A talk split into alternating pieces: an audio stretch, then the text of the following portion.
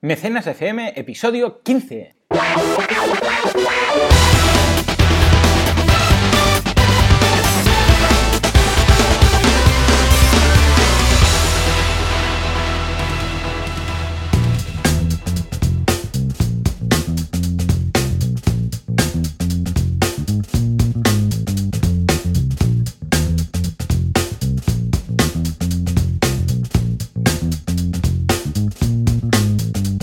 Días, bienvenidos una semana más a mecenas.fm, el programa, el podcast en el que hablamos sobre crowdfunding, sobre esta nueva forma de eh, financiación que está, bueno, que lo está, que lo está petando, si me permitís eh, decirlo así. Ah, como siempre, una semana más, ah, Joan Boluda, consultor de marketing online, servidor de ustedes, y Valentí Aconcia. Valentí, experto en crowdfunding. Muy, muy buenos días. Muy buenos días, Joan. Una semana más en Mecenas FM con novedades frescas y campañas sorprendentes que van a encantar a nuestra audiencia. Estoy convencido de ello. Por supuesto, que nuestra audiencia, por cierto, ya no te lo he comentado fuera de, de eh, fuera del programa, te lo quería comentar, pero como te, teníamos tiempo justo, pues ya ha llegado a los 350 usuarios por programa, con lo que, pues bueno, estamos muy contentos. Uh, por, por, eso, muchas gracias, como siempre, a todos los que nos estáis pues, escuchando semana tras semana. Muchas gracias por, por estar ahí cada semana. Muy bien, pues uh, venga, sin más dilación, empecemos con, primero, uh, como hacemos siempre, repasar la actualidad de la semana. ¿Con qué, ¿Con qué noticia vamos a abrir hoy? Valentín, ¿qué tenemos de nuevo? La verdad es que es una noticia que va a ocupar toda la sección de noticias esta semana porque uh -huh. es muy, muy, muy importante. Es el desembarco de Kickstarter. Ayer a última hora eh, lo veía en su Facebook y lo tuiteé y lo facebookeé también el desembarco de Kickstarter en cuatro países más mm. eh, en Europa. Realmente es algo eh, muy importante esta noticia. Ha desembarcado en Dinamarca, Noruega, Suecia e Irlanda. Pensemos que Kickstarter tiene una estrategia de expansión eh, hasta cierto punto conservadora o muy mm. cuidada. Va sobre todo a países hasta ahora que tienen un buen nivel de inglés, ¿vale? Que tienen una cultura lo más parecido posible a la anglosajona o que de alguna manera su población está acostumbrada pues, a usar el inglés de forma, de forma habitual, ¿no? Y también culturalmente tienen paralelismos con, con, la cultura de Estados Unidos. El primer país que eligió para desembarcar, lógicamente, fue Inglaterra y luego se fue a Holanda, ¿vale? Y ahora, eh, lo que decíamos, Dinamarca, Noruega, Suecia e Irlanda, con lo cual estamos ya eh, con un Kickstarter que cada vez está más fuerte en Europa que ya sabemos que hace tiempo ya superó uh -huh. los mil millones de dólares recaudados a nivel mundial y sigue recaudando a razón de más de un millón de dólares al día. Y eh, a diferencia de Indiegogo, que entras en Google, pones crowdfunding y te sale un banner de Indiegogo en castellano, pues Kickstarter tiene una estrategia muy distinta, ¿no? También hasta ahora han cuidado más eh, y filtrado muy bien la entrada de proyectos. Esto también explica cómo se va expandiendo, uh -huh. pero que la plataforma líder ya esté con tanta presencia en tantos países en Europa, eh, dice mucho de cómo está creciendo el crowdfunding y de lo que podemos ver a partir de ahora. Eh, es decir, eh, dentro de poco podría ser que Kickstarter eh, fuese un país de, fuese, que fuese de habla no inglesa uh -huh. y que ya empezase a trabajar otros idiomas. Y esto sería realmente eh, el inicio de un boom de expansión internacional muy potente. Es una noticia interesante, no sé qué, qué, opinas al respecto, pero yo estoy bastante emocionado, la verdad. Uh, que como dices tú, me, me, es curioso porque cuando, bueno, cuando la leí en el guion pensaba, daba por, por vamos, por cierto, uh, por sentado que, que, Kickstarter ya estaría en esos países. Pero claro, como no se, se da la casualidad que no soy consultor de, de crowdfunding ni, ni, ni, ciudadano de esos países, pues no me había percatado de eso, ¿no? Y, y entonces lo primero que he pensado es, evidentemente, que, que, que, efectivamente es una estrategia muy conservadora, porque a Kickstarter, el poder que tiene Kickstarter, vamos, le permitía Uh, le, le, hubiera permitido desembarcar ahí uh, bastante antes, ¿no? De hecho, prácticamente ahora me pregunto en qué países no está, ¿no? Porque realmente está perdiendo sí, mercado. Pero claro, es... también es lo que dices tú, es una estrategia conservadora que, que, aplaudo, porque muchas veces parece que digas, bueno, pues está funcionando muy bien, vamos a abrirlo a todo el mundo, y entonces ahí la cagas, ¿no? Porque Correcto. cada mundo, bueno, pues cada país tiene su, su cultura más allá de Correcto. Su, Pensemos de que Kickstarter es conservador en el sentido de que cuida mucho los proyectos uh -huh. y cómo se financian las ideas, ¿no? En ese sentido son muy profesionales. Pero tu, tus dudas, ¿no? Lo que comentabas es súper interesante porque eh, al final lo que tenemos que pensar es que Kickstarter, por ejemplo, de aquí de España, en el infográfico que sacó cuando celebraba eh, los mil millones de dólares recaudados, de aquí de España eh, se ha llevado 5 millones de dólares hacia sus arcas en Estados Unidos, ¿vale? Es decir, ha habido 5 millones de dólares que han salido de mecenas españoles que han aportado en Kickstarter, con lo cual y recogiendo un poco lo que decías, Kickstarter está en todas partes, ¿vale? Porque hay mecenas de todo el mundo en Kickstarter. Pero que ellos se implanten en ese país para que los creadores de ese país suban sus campañas, eso solo lo han hecho en algunos países del mundo, no en todos, ¿vale? Si tú, por ejemplo, quieres subir una campaña Kickstarter, tienes que hacerlo a través de empresas que están en los países donde ellos se han implantado, claro. ¿vale? Con lo cual, eh, es importante cuando ellos dicen que han puesto la bandera en un país, porque todos los ciudadanos de ese país automáticamente pueden subir a través de Kickstarter y con el corredor de pagos que tienen, que es Amazon Payments, sus proyectos eh, ellos mismos, de la misma manera que aquí los subimos a Berkami o que los podemos subir a Indiegogo desde cualquier parte del mundo. Es más que nada un filtro para la subida de proyectos, más que para la aportación. Al final la aportación puede ser de cualquier parte del mundo y como tú bien dices, Kickstarter tiene aportaciones de todos los países del mundo. Claro, claro. muy bien, muy bien. No, no, es interesante y me sorprende. Debe ser pagaría por ver esas reuniones que tiene la cúpula directiva de Kickstarter mm. para decidir qué paso hacen eh, en cada momento, ¿no? La verdad es que, bueno, un aplauso para ellos y bueno, también para nuestras iniciativas a, nivel europeo, en este caso, mm. pues como gente como Berkami, ¿no? Porque realmente están rompiendo moldes. Felicidades a Berkami, ay, perdón, a Kickstarter, y espero que, que ese desembarco, bueno, estoy seguro que irá muy bien, pero les vaya muy, muy bien.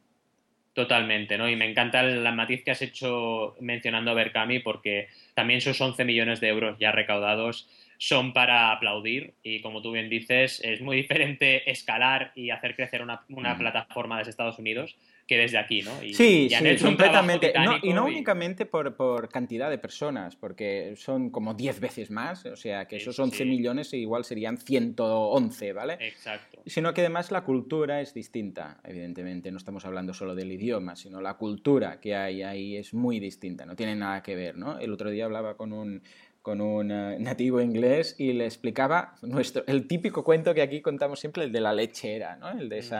Chica pues que, recoge la leche de la vaca y tal, entonces va a venderlo y a medida que se acerca pues va pensando eh, con esta leche la venderé y compraré unas gallinas y entonces venderé las gallinas y compraré otra vaca y no sé qué, entonces se le cae al suelo y, rompe la vasija, entonces se queda sin nada, ¿no? Que aquí lo contamos como queriendo decir, no tengas esos sueños ese sueño americano. Exacto, no lo tengas. No lo tengas. Entonces, claro, yo lo contaba y esta persona pues se iba emocionando, ¿no?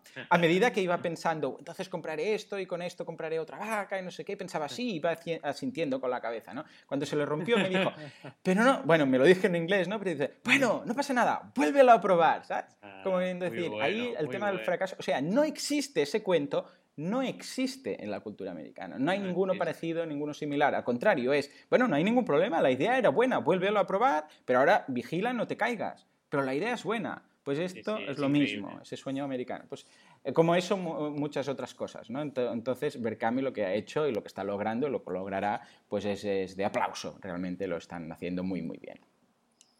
Bien, vamos, vamos un poquito también con campañas esta semana. Correcto, vamos a empezar con... Sí, sí, con, un, helicóptero creo muy especial. Sí, Sí, Hoy me centro en la innovación porque sabemos, todos nuestros oyentes saben que la innovación y el crowdfunding van íntimamente unidas. Cuando tú realmente preparas una propuesta de valor que crea algo nuevo es cuando la gente te puede llegar a apoyar más, ¿no? Y he alucinado con esta primera campaña que se llama Pocket Copter ¿vale? Que es una mezcla de bolsillo y de helicóptero, ¿no? O sea, un, helicóptero que puedes tener en tu propio bolsillo.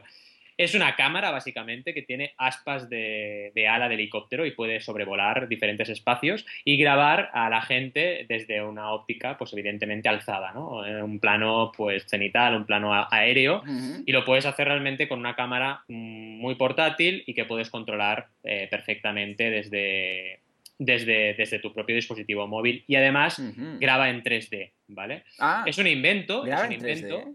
Sí, sí, sí, Es 3D Pocket Copter. The Flying Camera, la llaman así, la cámara voladora, ¿no?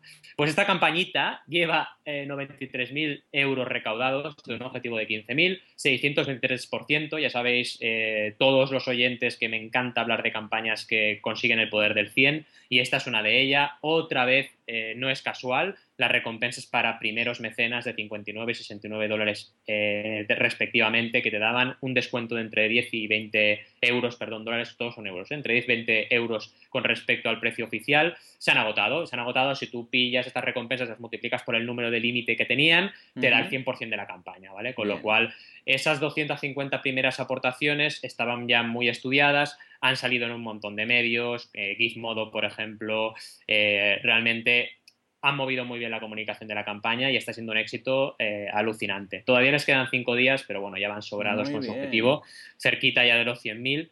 Y realmente recomiendo que le echéis un ojo a esta campaña, publicaremos el link en el, en el podcast, lo podréis ver, eh, que veáis el vídeo y sobre todo también que veáis cómo se diseñan unas buenas recompensas. Hay también recompensas que son descuentos, ¿vale? ¿Qué pasa cuando tú tienes una, cuando tú tienes una campaña que la recompensa eh, principal empieza en 59 euros? Puedes pensar, ostras, igual la gente no está dispuesta a pagar tanto. Pues una buena estrategia es decir, oye, por 25 te doy un descuento del 25%. Claro. Entonces, tú compras esta recompensa, vale, hay 13 personas que han comprado esta recompensa, pero bueno, ya son 13 personas que están ahí, ¿no? Y esas personas se garantizan un descuento para luego adquirir. Aunque, bueno, la gran mayoría de mecenas se sitúan, fijaros, no en las dos limitadas, porque se han agotado, sino en la siguiente, que es de 89 euros, que ya ha tenido 602 mecenas. Aquí es donde consigues escalar, ¿no? Cuando tú consigues realmente eh, eh, agotar las recompensas limitadas para Early Birds, para primeros mecenas, y la campaña ya llega al 100%, entonces llega la masa de gente que dice, wow, esta campaña está teniendo éxito, yo quiero participar. Y entonces, aunque parezca increíble, y aquí hablando un poco de lo que decías del cuento de la lechera, tenemos que hacer frente a este freno cultural que tenemos, la gente cuando ve éxito quiere apoyar el éxito. Y esto tenemos que pensarlo, tenemos que contagiar esta energía positiva y conseguir cosas tan maravillosas como consiguen en Estados Unidos con estas campañas, ¿no? que, realmente la gente se vuelca. ¿no?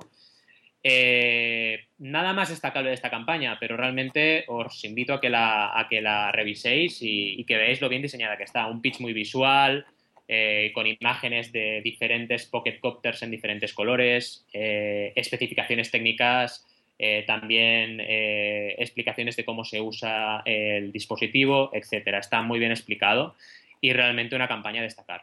Estupendo, muy bien, muy bien. Pues veo tus 93.000 y subo a 151.000 dólares con otro producto muy interesante, porque esta semana lo que he hecho yo ha sido ir a la categoría de crafty, ¿vale? De craft, o de cosas hechas a mano, o de cosas manuales, por decirlo así, de Kickstarter. Y en este caso, ¿sabes que el producto más vendido, bueno, el producto, la preventa o la campaña más, eh, con más éxito de, de, Kickstarter en esta categoría de craft es, atención, un peluche réplica de Chester Plush, ¿vale? Que es, bueno, yo no tengo ni idea de quién es este bicho, pero se ve que es el protagonista eh, de, de, algún, de algo, de un videojuego, de, sí, de un videojuego, ¿vale? Y es una réplica, pues es un bicho peludo con patas y cuernos, ¿vale? Ese es, el resumen, ¿de acuerdo? La gracia es que además de ser un peluche lo puedes abrir y dentro puedes meter cosas, ¿vale? Bueno, de acuerdo, me parece muy interesante, pero vamos, no deja de ser una bola de pelo con cuernos, ¿eh? Muy interesante, no es una cámara que, vuela y graba en 3D, pero ha llegado a los 151 mil dólares, ¿vale? O sea, una pasada. Es un peluche, pero claro, una vez más, y vas a tener que por favor, eh, ponerme en el pie de página si creas esta regla y, de oro y sacas tu nueva versión, que es la de tomar prestada la comunidad de otra persona o de, o de otros, ¿no? En este caso, el videojuego. ¿De acuerdo? Es decir, todos los seguidores de este videojuego, pues que salía el, peluche de Marras, pues claro, les ha hecho mucha gracia, porque tienen ese personaje que, pues, pues, que lo siguen o que tiene su gracia, pues con esto. me recordaría en, no sé, pues eh, coger la saga de Mundo Disco, por ejemplo, de Terry Pratchett, y hacer mm. un personaje de Rincewind o del Baúl, que es un personaje que, que es parecido a esto, pero en lugar de ser un peluche, es un baúl, con patas igual, ¿no? Pues si hicieran eso, ¿qué tendrían? Tomada la prestada a la comunidad de Terry Pratchett en este caso. Bueno, pues esto viene a ser lo mismo. Evidentemente, si haces eso, tienes que ir con mucho cuidado, con sumo cuidado por el tema de ah, derechos, ¿de acuerdo? Mm. Derechos de imagen, etc. Pero bueno, superado eso, evidentemente, que es lo previo que tienes que hacer, pues funciona muy bien. A nivel de, de, estructura de recompensas mm, es muy típica, ¿de acuerdo? Empiezan con 5 eh, dólares, ¿de acuerdo? Que es eh, simplemente pues ayudas, ¿de acuerdo? Lo que piden este ayudas, pero atención porque recibirás unos MP3, ¿de acuerdo? a través de, bueno, una música relacionada con el videojuego, a través de unos MP3, etc. Y a partir de ahí ya saltan a 25, ¿de acuerdo? a 25 dólares la, recompensa siguiente, en el cual pues consigues juegos, games, perdón, claves para el juego. Es un tema que tienes que estar un poco relacionado con el, con el, con el videojuego. Y a partir de 40 euros, perdón, dólares, evidentemente ya tienes la preventa. Ya tienes el... Y curiosamente era solo para Early Birds, porque después ya salta 50 euros, ¿de acuerdo? Estaba limitado a 30 y después a partir de 30 ya tienes que pagar 50 por tu amigo peludo, que lo llaman. bueno, muy curioso, la verdad. A partir de ahí, a creatividad al poder, empiezan a mezclar recompensas, a ir aumentando, etcétera, etcétera, hasta que puedes llegar a pagar 1.700 dólares, ¿de acuerdo? Con lo que tienes, bueno, un poco de todo, varios peluches, etcétera. O sea que muy interesante la campaña, muy exitosa, evidentemente la campaña se, fundó en el, diciembre del año pasado y consiguieron 1.708 mecenas, o sea que felicidades por ellos, aunque sea a todo lo pasado. Muy bien. Yo la verdad es que, si me permites un apunte, eh, ya sabes que desde que nos hemos puesto a trabajar juntos estoy también aprendiendo un montón de ti. Hmm. Y una de las cosas que me gustaría comentar es una reflexión que he hecho que va al hilo de lo de la comunidad, ¿no? Para mí hmm. el marketing moderno eh, aplicado al crowdfunding es precisamente ese que dices, ¿no? En lugar de hacer un estudio de mercado clásico, de vamos a ver quién nos puede comprar, ay, mira, resulta que mujeres de 25 a 35, de clase medio-baja, aquí lo que directamente haces es, vale, ¿qué comunidades hay en el mundo? Pues vamos a trabajar para ahí. Y al hilo de lo que decías de mi libro de las 20 reglas de oro, piensa que una de las cuatro Cs es precisamente comunidad, ¿vale? Sí que es cierto que en la versión actual no hago esta reflexión tan profunda a nivel de marketing, pero estoy contigo 100% en que la comunidad eh, puede ser que no la tengas, y que entre comillas la tomes prestada, ¿no? O que en el buen sentido le digas a la gente, hey, yo tengo esta idea para vosotros, ¿la queréis o no la queréis? ¿no? no tienes que construirla tú, sino que muchas veces que la comunidad ya está creada y simplemente tienes que ofrecerles en bandeja de plata esa idea maravillosa eh, a través de una plataforma de crowdfunding. Eh, correcto, sí, sí, sí, es lo que dices tú. Igual, pues en el caso de tener comunidad, resulta que la comunidad está ahí, con lo que puedes aprovecharla. Muy bien, muy interesante, muy interesante. Ah, te, reto a que escribas un poco sobre capturar comunidades de, otros, porque puede ser un tema muy interesante y tú seguro que lo harás mucho mejor que lo podría hacer yo. Muy bien, pues venga, ah, vamos con la siguiente campaña. ¿Con qué nos vienes? Otra vez innovación, además me ha tocado la fibra sensible esta campaña se llama Swap Socks, eh, socks calcetines en inglés, ¿vale? Y son calcetines específicamente diseñados para personas que tienen disfunciones visuales, ¿vale? ¿Calcetines eh, para disfunciones visuales? Claro, personas que no ven bien los colores, que no ven bien, tienen eh, parcial, una ceguera parcial o incluso ceguera total. Claro, esta gente a la hora de vestirse pues puede llegar a tener diversos problemas y uno es, oye, ¿cómo aparejo los calcetines? ¿Sabes? Si ah, tengo, ¿sabes? si tengo eh, un montón de calcetines y tienen que ir en parejas, pues eso genera un problema. A no ser que tu pareja, eh, la persona que viva contigo, pues te los vaya aparejando y tengas una estrategia. Si, por ejemplo, vives solo, pues tienes ahí un problema, ¿no? A no ser que te compres siempre los mismos calcetines y tengas solo lo mismo. Y eso puede llegar a ser un poco aburrido, ¿no? Esta gente ha diseñado eh, unos calcetines que sea como sea, aparejan bien. Aunque sean de diferentes colores, quedan chulos uno al lado del otro. Es súper, súper interesante, súper bonita la campaña. Y aquí y ya pasándome un poquito, aparte de, bueno, evidentemente comentar que a nivel visual está súper bien trabajada la campaña, etcétera, lo que me sorprendió fue, ostras, ¿cómo puede ser que una campaña tan maravillosa como esta, pues esté aquí, esté aquí como un poco bloqueada, ¿no? Tiene 32.190 dólares recaudados de un objetivo de 36.000, eh, les quedan todavía 31 días, pero está como bloqueada esta campaña, ¿no? Y hmm. analizando las recompensas me di cuenta de que una a una eh, acumulaban a pocos mecenas, ¿vale? No había una, la típica, como hemos visto en el momento, que hay, mira, 600 personas. No, no, no, realmente hasta el momento hay pocos financiadores, solo 182, y con 182 han recaudado 32.000. Yo ahí, evidentemente, siempre como buen constructor crowdfunding, cojo mi calculadora y digo, mira, 32.190 em, dividido entre 182, me va a salir eh, una aportación promedio de 177 eh, dólares. Digo, mm, aquí hay algo que no me acaba de cuadrar. ¿Cómo descubro el secreto? Me voy abajo de todo y veo que hay un sponsor que ha aportado 15.000 dólares. Madre mía. Con lo cual, la mitad exactamente del objetivo. Vale, eso no es malo como estrategia, no digo que sea malo. Está bien, oye, de entrada sales con un 50% recaudado, la gente ya ve que la campaña tira, pero hay un problema, es que a lo mejor no estás atacando bien la comunidad. Lo hablamos otra vez de la comunidad, ¿no? A lo mejor no hay mucha gente que sepa sobre tu campaña. Y eso tiene un problema, que es que consigues menos viralidad, consigues menos boca a oreja, consigues que la gente comparta menos la campaña y se te puede quedar bloqueadita esa campaña entre 50 y 100, ¿no? Hmm. Y si te pasa eso, el poder del 100 no actúa. Te cuesta mucho más. Igual te tiras seis semanas luchando, luchando para subir ese Everest y consigues el 100% en la última semana o en los últimos días con la lengua afuera, ¿no?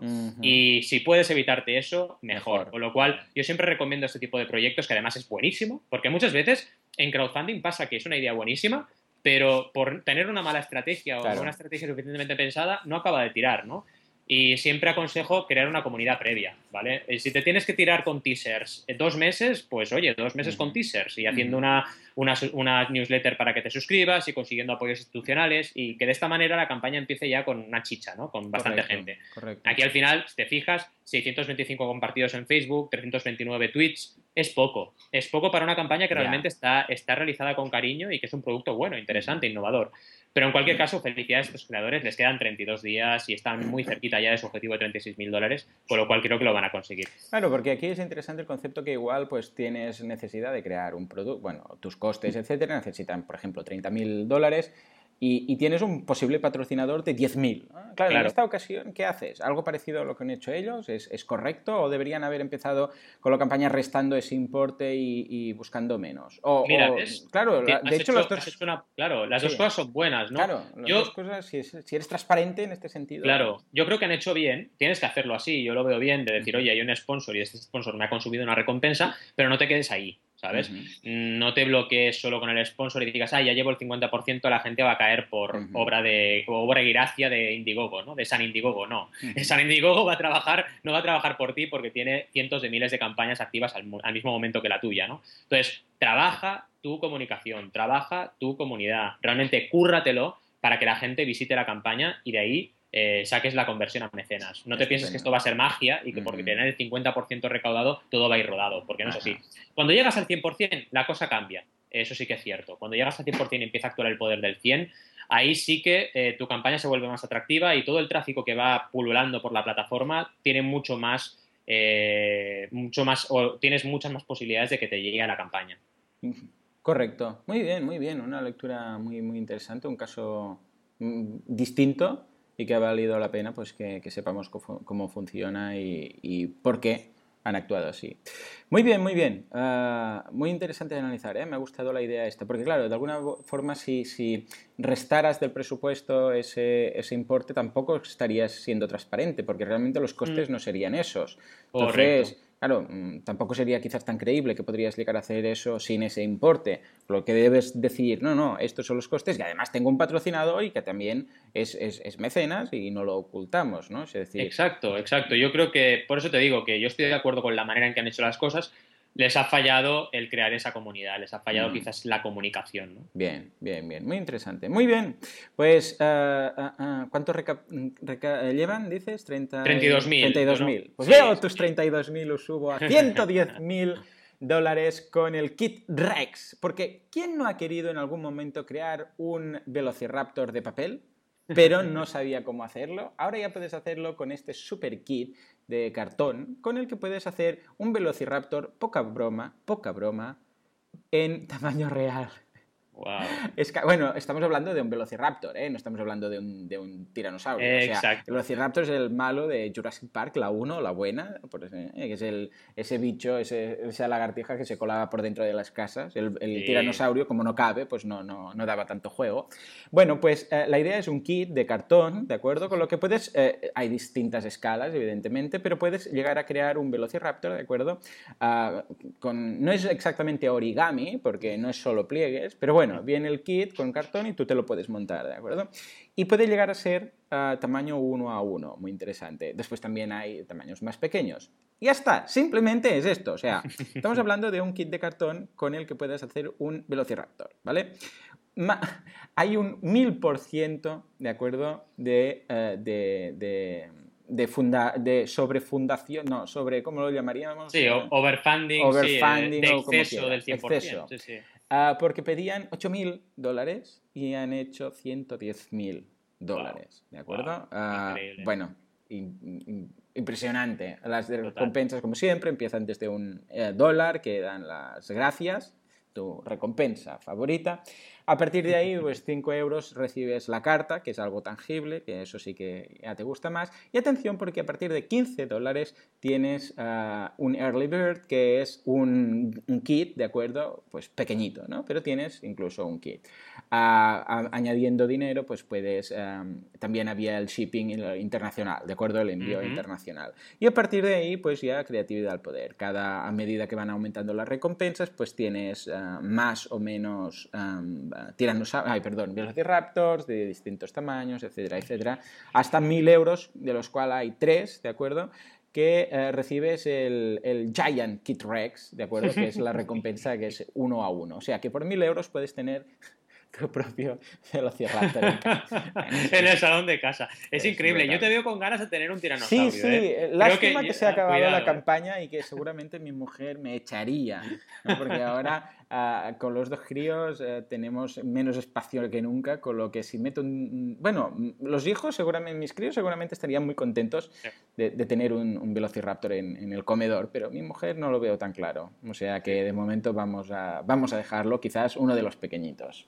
Y la verdad es que destaco eh, otra vez cómo el crowdfunding puede llevar a la realidad ideas, aunque parezcan muy locas, como esta, eh, y cómo si está bien trabajada. Y oye, los dinosaurios, eh, qué duda cabe que hay mucha gente que le interesa a los dinosaurios y que les gustan los dinosaurios. Pues otra vez, si hay comunidad, si hay público, es posible. Y esta gente lo ha conseguido lo ha hecho muy bien, la verdad. Fantástico. Muy bien, pues venga, vamos con la penúltima campaña. Esa escuela tan especial. Cuéntame, a ver. Correcto. Más que una campaña, eh, aquí traigo algo también muy innovador y muy interesante, que es una comunidad dentro de Indiegogo. Es decir, en Indiegogo hay páginas que le llaman eh, partner, eh, partners o mm. partner pages, que son páginas de un gran, por así decirlo, aglutinador de campañas. En este caso es YouTube, nada más y nada menos que YouTube. Otra vez volvemos a ver la sombra de Google acercándose al crowdfunding poquito a poquito. Eh, y vemos cómo esta iniciativa lo que pretende es, oye, vamos a hacer clases a través de YouTube. ¿Vale? Y lo que hacen es directamente abrir esa comunidad a personas que puedan, eh, por ejemplo, eh, creadores de cómic, personas que quieran hacer un curso de idiomas, eh, y este tipo de, creadores que puedan hacer clases a través de YouTube. Maquillaje, por ejemplo, es otro de ellos. Y para, evidentemente, costear eh, las horas que dedican a enseñar a través de YouTube, hacen campañas de crowdfunding para poder, de alguna manera, democratizar esa enseñanza a través de la red y a través de la conocidísima herramienta de vídeos online que es YouTube. Es muy interesante porque ya nos vamos mucho más allá, ¿no? De otra vez volviendo a centrarnos en la comunidad. Quizás deberíamos rebautizar este podcast porque hemos hablado mucho de comunidad. Eh, realmente eh, aquí le damos la vuelta o, le, rizamos el rizo todavía más, ¿no? Es decir, oye, YouTube tiene su comunidad, estos creadores tienen su comunidad, pues venga, vamos a crear la comunidad de comunidades, ¿no? y como esto ya viraliza todavía más y gente, pues por ejemplo, eh, como una de las campañas que es Charlie McDowell, ha conseguido ya 7.000 dólares eh, recaudando eh, y un 303% de su objetivo. ¿no? Entonces aquí, eh, entrando en el enlace que os pondremos en el podcast, puedes ver un montón de campañas, ahí hasta el momento 6, y puedes ir entrando una a una en estas campañas y ver qué ofrecen cada uno de estos creadores. Y cómo son al final personas que enseñan diferentes cosas a través de la red. Súper interesante, una vuelta de tuerca también al crowdfunding interesante para nuestros creadores, una manera más de aproximarse, interesante para gente que tengan una institución, que tengan una organización y que a lo mejor puedan acercarse al crowdfunding con esta filosofía. Es decir, vamos a crear una comunidad de creadores eh, con, un, con un paraguas común, ¿no? con una marca común. Muy bien, muy bien, muy interesante, muy interesante porque realmente, como dices tú, de, bueno, la, idea es genial, pero lo que me interesa más a largo plazo es esa, esa sombra que dices tú de Google, que poco a poco se va acercando al crowdfunding. Hemos visto que la semana pasada vimos que ha colaborado ya en algunas campañas, etcétera, de, forma que, bueno, estamos hablando de Google, que no le hace, no le hace falta precisamente dinero ni, ni tener que hacer una campaña para cualquier, para nada, ¿no? Pero aún así se lo está tomando, está haciendo sus primeros pinitos y sus primeras aproximaciones al crowdfunding. eh, en el caso de que Google quisiera montar algo a nivel de crowdfunding, no digo crear una plataforma, pero algo, bueno, mm, hmm. es, un gigante y haga lo que haga, puede ser Para mí, exacto, es lo que tú dices, ¿no? O sea, yo cuando empecé en crowdfunding, que tuve mi propia plataforma, que era Project, pensaba, ostras, ¿cuánto le costaría a Facebook hacer crowdfunding? Es que le costaría cero. Eh, la típica pregunta que muchos emprendedores nos hacemos, ¿no? ¿Por qué el grande no está haciendo esto? Pues el grande lo hará cuando quiera. Ahora, cuando el grande se meta, eh, va a cambiarlo todo. Y es lo que puede llegar a pasar, ¿no? Uno de estos grandes jugando eh, en el crowdfunding puede acabar de democratizar un poco esta herramienta y de que todo el mundo directamente crea en ella porque Google está ahí, ¿no? Correcto. Sí, sí, sí. muy bien, lo seguiremos de cerca, cada movimiento. Sí, sin duda, sin duda. Muy bien, muy bien. Y hablando de cosas frikis y de comunidades prestadas, vamos a poner el ejemplo último de esta categoría de craft, que es... me ha costado mucho entender esta campaña realmente. ¿eh? Es Monster Hunter International Challenge Coins, ¿vale? A ver si puedo explicarlo, porque incluso a mí me cuesta. Eh, han, recaudado más de 100.000 dólares, ¿eh? con lo que poca broma de los 3.000 que querían. A ver, primero, ¿qué es un challenge coin? Bueno, un challenge coin es una cosa muy americana, hoy parece que hablamos mucho de América. Es eso típico de las, las medallas que obtienes. Eh, esto lo hace mucha gente. Lo hacen en empresas, lo hacen los, los Boy Scouts típicos, ¿sabes? Que van con, mm. con, la banda esa llena de galones, por decirlo así. Hemos conseguido el reto de vender más galletas y te dan una chapa. Hemos conseguido el reto de, yo qué sé, mm, sobrevivir un fin de semana en el bosque, no sé qué, te dan una chapa, ¿no? Esas chapas, challenge coins que consigues. Eso no lo hacen solo los Boy Scouts, lo hacen en empresas, lo hacen... Bueno, viene de... El origen es militar, evidentemente ¿eh? de, los galones militares que te dan la cruz de no sé qué, el, esto del valor, esto de que has participado no sé dónde, etcétera, ¿vale? Bueno, esos son los challenge coins, ¿vale? Por ahí eso ya lo tenemos claro. Entonces, ¿qué es Monster Hunter International? Bueno, es que me ha costado mucho, porque ellos se definen con Monster Hunter International, está hecho de, eh, es una especie de organización hecha por, atención, equipos profesionales de cazadores de monstruos, ¿vale? ¿Vale? Y que, digo, ¿pero qué exactamente son esto? ¿Cómo, cazadores de monstruos? Que están, atención, basados en una serie de novelas, ¿de acuerdo? De Vine Books, de, bueno, de, un, de, Vine Books, ¿vale? Que es una categoría, bueno, una, una editorial, ¿vale? y, bueno, sí, es verdad, es precisamente eso, es una serie de, como aquí, yo que sé, habría Escoge tu aventura o Los cinco se van de paseo o no sé qué, ¿de acuerdo? Que es una, una saga, una serie de... de, con, un nexo en común, pues esto es cazadores de monstruos en un universo paralelo, hay muchos monstruos y se ve que la, idea, la gracia ahí está en cazarlos, ¿vale? Bueno. Mm. Pues poca broma, porque lo que ha hecho este hombre es, dice, bueno, pues voy a crear, me voy a inventar unas chapas de estas, unas eh, challenge coins que les llaman, Em, a ver, que, serían, que se darían en función de los monstruos que cazas, la dificultad de cazar esos monstruos. O sea, imagínate, o, sea, al nivel de, de, friquismo que estamos. O sea, estamos en un punto, en un mercado inventado de unas novelas y además este hombre dice que va a montarlas. Evidentemente solo pedía 3.000 eh, dólares, porque básicamente era para hacer las chapas. Las chapas vienen a ser como, mm. No sé, para, para, que nos hagáis una idea, es como una especie de moneda, ¿de acuerdo? Sí, sí. O, o bueno, esa sí, o moneda, sí, redondo, como esas chapas también que sirven a veces para supermercados poder sacar el carro sin poner una moneda, que a veces hay llaveros para eso, ¿no? Esa es la idea, y claro, con 3.000 euros pues podía hacer, porque esto es muy barato de hacer, pues podía hacer muchas monedas, ¿de acuerdo? De, estas de recuerdo, es parecido a las chapas de recuerdo, ah, y tenía más que suficiente. Pero bueno, 1.096 mecenas. Increíble. 1.096 mecenas, mecenas 100.000 euros. Esto, que poca, es que es mucho dinero, ¿vale? Y básicamente, claro, como son como son baratas, por decirlo así, pues ah, empezaba a partir de, de, 15 dólares a repartir chapas de estas, ¿no? Ah, claro, una vez más, mm, ¿qué hemos hecho aquí? Primero, ah, hemos tomado prestada esa comunidad, ¿de acuerdo?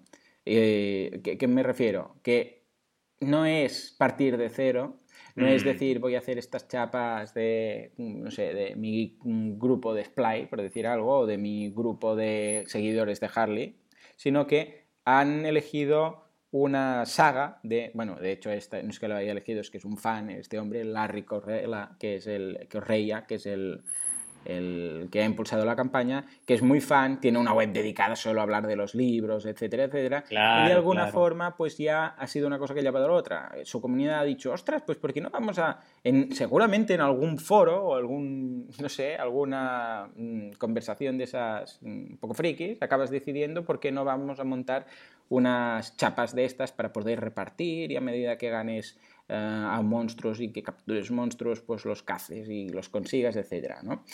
Y, y claro, friki o no, hay muchos, ¿vale? Es decir, sí, friki sí, pero hay muchos. En ese sentido, es un nicho de mercado, es una comunidad otra vez tomada prestada y es una campaña que está bien diseñada, a partir de poco dinero ya puedes conseguir hasta incluso 150 euros, que es el máxima, la recompensa máxima, con lo que te dan una cantidad enorme de, de monedas, etcétera, con lo que Bien, es una campaña que yo personalmente nunca participaría porque no conozco ni el tema de las monedas ni el tema de, la comunidad de cazadores de monstruos, pero bueno, no deja de ser un caso muy interesante, pues es la tercera que más ha recaudado en Kickstarter en la, en la categoría de craft. De hecho, es súper interesante lo que dices, ¿no? Y me encanta el, apunte que has hecho, que yo estoy... Eh, yo apuesto porque es la clave de esta campaña que la persona ya estaba metida en esta comunidad, es decir, que ya realmente era fan de estos libros, que seguramente tenía, pues eso, una participación activa en foros, en diferentes temas de discusión, y de esta manera cuando ya eh, estrenó la campaña no partía de cero, partía ya de mucha gente que seguramente le dio apoyo en, primera instancia. Sí, sí, es como si eres un gran forofo de las Harley, ¿no? Entonces un día dices, bueno, pero me refiero a forofo que tienes una Harley o más de una, vas a estas, eh, estos encuentros internacionales y que tienes no sé cuántas... Bueno, y el día que decides, voy a sacar una campaña de Kickstarter relacionada con las Harleys. Pues bueno, no empiezas de cero. Tienes ahí tu, evidentemente tu pequeña comunidad, eh, en algunas ocasiones reconocimiento, ¿de acuerdo?, por parte de, la, de, la, comunidad, si eres conocido, con lo que de alguna forma no empiezas de cero.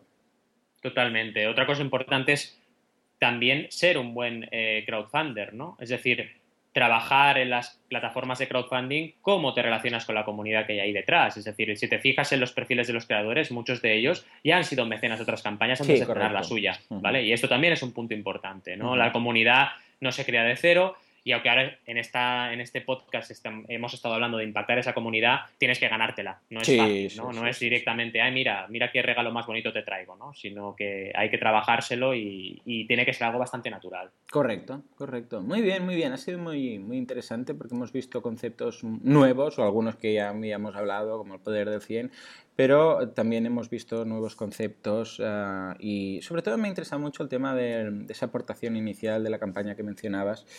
Ah, que tenía como un patrocinador inicial. ¿no? Es, un tema que en algunas ocasiones algunos de nuestros oyentes pueden encontrarse con ese sistema o que a veces tienen capacidad para pagar ellos mismos incluso parte del proyecto, pero pues hay una gran parte que no. Entonces, estas son algunas soluciones. Un día deberíamos hablarlo con más profundidad. Muy bien, pues uh, Valentín, muchas gracias uh, por estar aquí una semana más. Nos vemos la semana que viene para hablar uh, de más crowdfunding, de más campañas y de más actualidad. Hasta entonces, muchas gracias por estar ahí al otro lado y hasta la semana que viene. Hasta la semana que viene. Adiós.